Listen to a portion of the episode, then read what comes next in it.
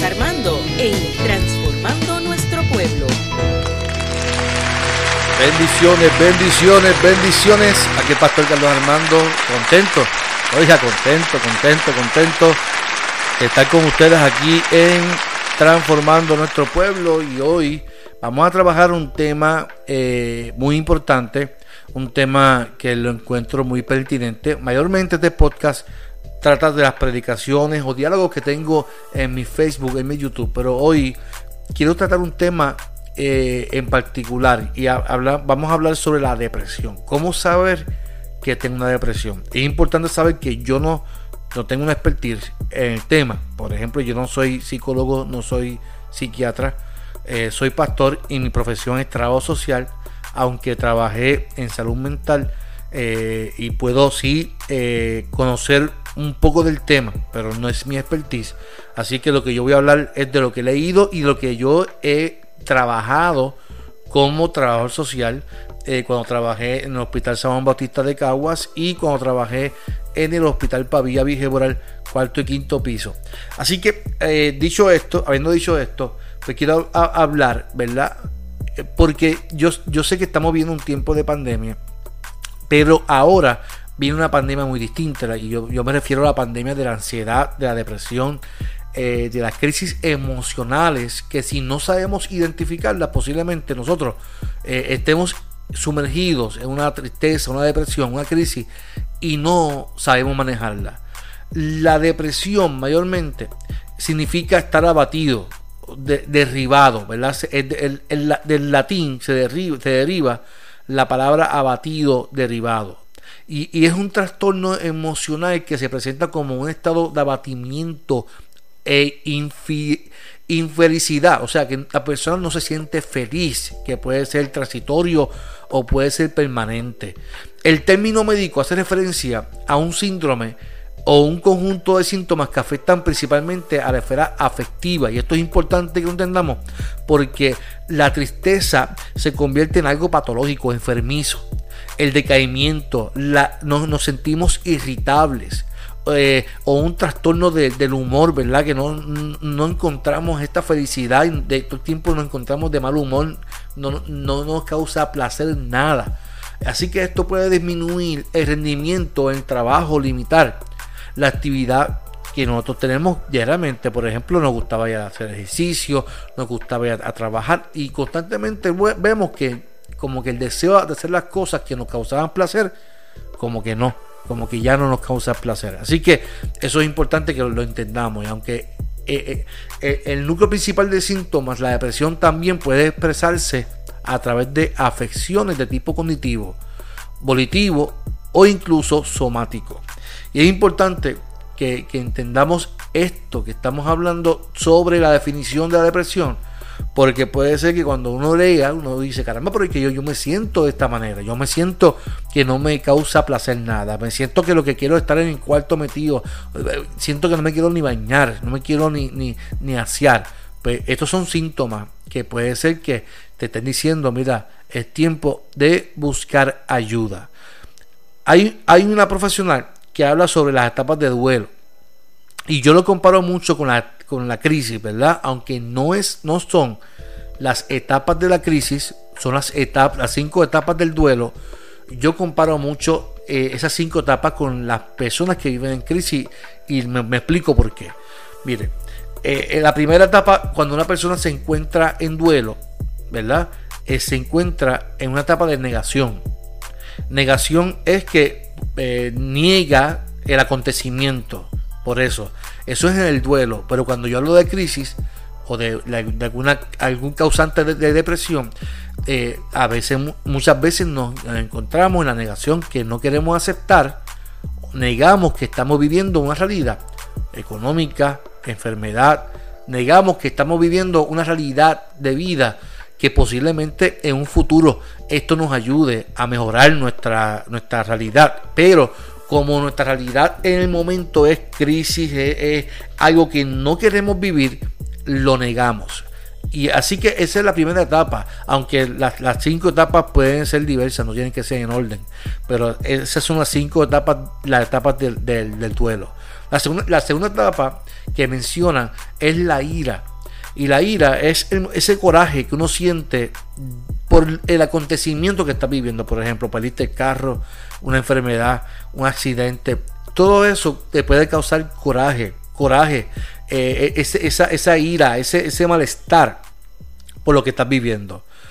Número tres, la negación y la negociación, perdón. Y la negociación me, eh, eh, da gracia porque al ser humano le gusta negociar. Nos gusta negociar con Dios, nos gusta negociar. Señor, si tú me sanas, yo te voy a servir toda mi vida. Señor, si tú me sanas, yo te voy a dedicar todo el resto de mi vida, te voy a dar todo mi, dinero. Y, mi, casa te la voy a rendir a ti, Señor. Que muchos nos gusta negociar con Dios. La cuarta etapa, y ahí que voy, es la depresión en la tristeza. Y muchas veces nosotros nos sentimos en esa etapa que no paramos de llorar, que nos sentimos tristes, afligidos, abatidos. Y no nos damos cuenta que es que estamos entrando en unos síntomas que nos pueden llevar a una depresión. Y la quinta, que es la más importante para mí, y yo recuerdo que, yo he predicado sobre esto y, la, la, gloria para el Señor. Muchas personas me dicen, pastor, ese mensaje me afectó tanto que yo acepté mi condición. Y es la aceptación de nada vale que usted y yo intentemos, intentemos hacer algo y no aceptemos nuestra realidad de vida. Aceptemos que tenemos una condición, aceptemos que tenemos una realidad, aceptemos que tenemos un, un impedimento. Por lo tanto, hasta que no aceptemos la realidad, no vamos a saber y vamos a dar con la, el resultado que Dios tiene para nosotros. Así que es importante que usted y yo entendamos que tenemos que aprender a aceptar nuestras, nuestras realidades. El COVID es una realidad. La ansiedad es una realidad. Y créame que la ansiedad, la depresión, no tiene que ver nada con tu fe.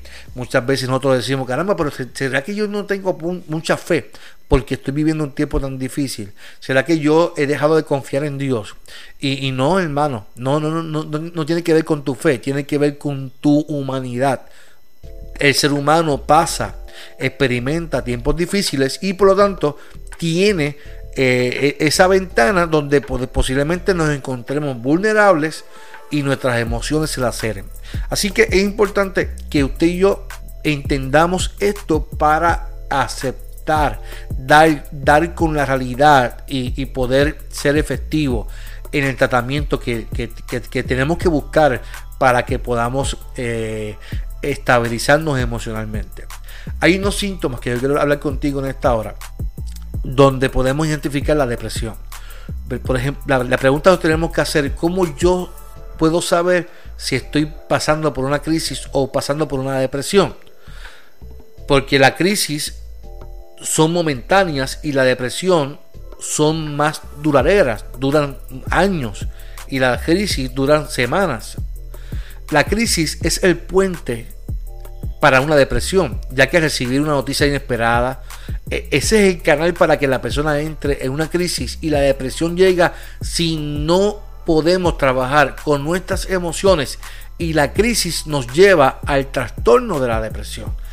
Porque si no manejo bien la crisis, no acepto la crisis, no acepto una realidad, no la manejo bien, puedo caer en una depresión.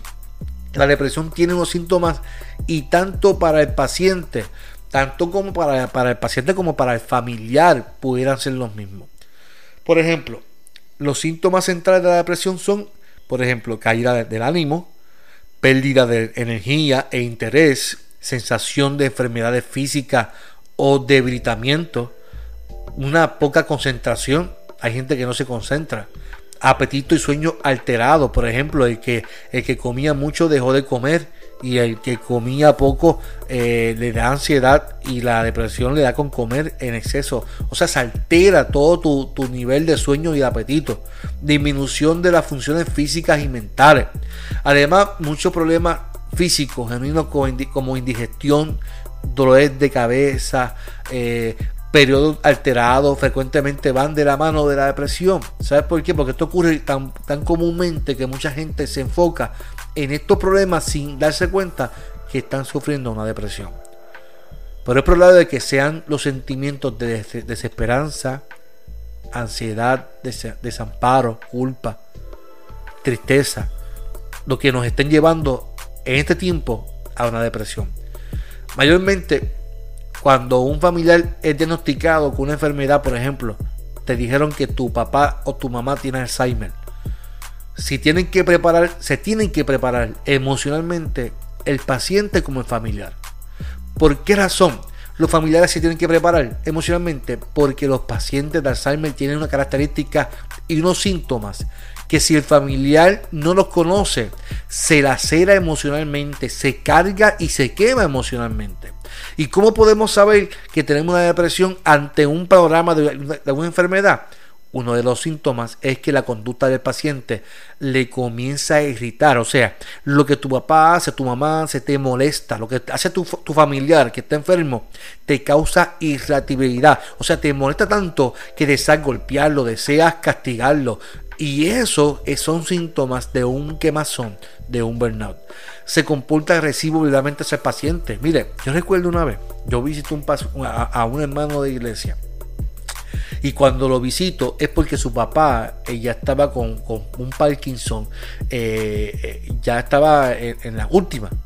y cuando yo fui, él no sabía que el papá estaba en el suelo y estaba lleno de sangre. Y yo tuve que ayudar a la enfermera que llegó allí de momento. Y, cuando el hijo llegó el hijo le empezó a hablar al papá. Papi yo te he dicho a ti mil veces que no hagas esto y yo me, le voy al, al, lado y le digo hermano usted, usted entiende que su papá no entiende lo que está diciendo de usted, que su papá tiene una condición, que su papá no entiende, que su papá tiene una condición, un trastorno, una, condición de enfermedad de Parkinson y está a un nivel que no entiende lo que, está, usted, usted le está exigiendo. Y muchas veces nos pasa eso. Nos quemamos a tal nivel que nos enfurece sus actitudes en vez de nosotros prepararnos, prepararnos para lo que nos espera ante una realidad de, un vida de un paciente como es el Parkinson o es el Alzheimer. Mire, otros síntomas que nos da es la pérdida de sueño y la ansiedad. Y vuelvo y repito, nosotros vamos a vivir una pandemia de ansiedad donde mucha gente va a vivir ataques de pánico y ansiedad. Pérdida de peso, sobrepeso en poco tiempo, pérdida de placeres y eso yo lo enfatizo mucho, la pérdida de placeres porque muchas personas le causaba placer hacer deportes, hacer eh, ir a la playa, le causaba placer hacer, hacer una, una actividad donde pueda distraer la mente. Y muchas personas lo que hacen es que no se cierran en sus hogares y lo que quieren es estar en su casa porque la crisis los ha llevado a esto. Poca higiene personal. Eh, eso es importante porque si usted eh, eh, es, un, síntoma que la gente piensa que no, pero, pero tenemos que estar pendientes. Y es cuando, caramba, no, no te estás haciendo constantemente, no te bañes constantemente, no te interesa peinarte, no te afeitas, no te acicaras. Y eso son síntomas que una persona pueda tener para ser diagnosticado con depresión. Y es de suma importancia que este trastorno que es solamente diagnosticado por un profesional de la conducta humana, o sea, de un psiquiatra, de un psicólogo, de la salud mental, ¿verdad? Eh, tenemos que entender eso. Yo no, yo no diagnostico, diagnostica un profesional. Es de suma importancia también que la misma persona acepte la condición y que busque ayuda para que su tratamiento sea más efectivo. Y es bueno que tanto el paciente como el familiar conozcan de los síntomas, que conozcan de la condición del paciente y de las etapas y síntomas que conllevan la enfermedad. Si queremos ayudar a nuestros familiares que están pasando por una condición de Alzheimer, por ejemplo, tenemos que estar fortalecidos emocionalmente para así ser efectivos con nuestros familiares. Si tienen algún, algunos de los síntomas mencionados, tenemos que buscar ayuda tenemos que buscar ayuda. Si usted tiene un paciente con cáncer, un paciente que usted tiene que, usted tiene que buscar, tiene que estar, eh, eh, fortalecer sus emociones, buscar grupos de apoyo en alguna iglesia, buscar a grupos de apoyos en algún lugar para que usted pueda fortalecer su área emocional. Por ejemplo, y con esto termino, hay unos hospitales en Puerto Rico que se, se preparan y te capacitan al familiar para trabajar con esto. Entre ellos está el Hospital Panamericano en Sidra, el Hospital San Bautista que ya es menonita en Caguas, el Hospital Capestano en Trujillo Alto, está el Hospital Pavía Vigel Boral en, en Atorrey, está lo que es APS para los pacientes de reforma. Así que hay muchos recursos, hay muchas iglesias que también tienen servicios para la familia. Así que yo espero que usted eh, busque ayuda si se siente quemado, se siente cansado, se siente ansioso, se siente que no puede más ante lo que estamos viviendo de la pandemia del COVID. Mi invitación, que no importa en qué parte del mundo tú estés, este podcast lo escuchan en Francia, en Inglaterra, no importa en qué lugar usted pueda identificar un lugar de apoyo y que usted pueda establecer esa red y que usted pueda estabilizarse, que usted pueda aceptar su condición y que pueda buscar ayuda. Este fue tu pastor Carlos Armando en Transformando nuestro pueblo. Muchas bendiciones a todos.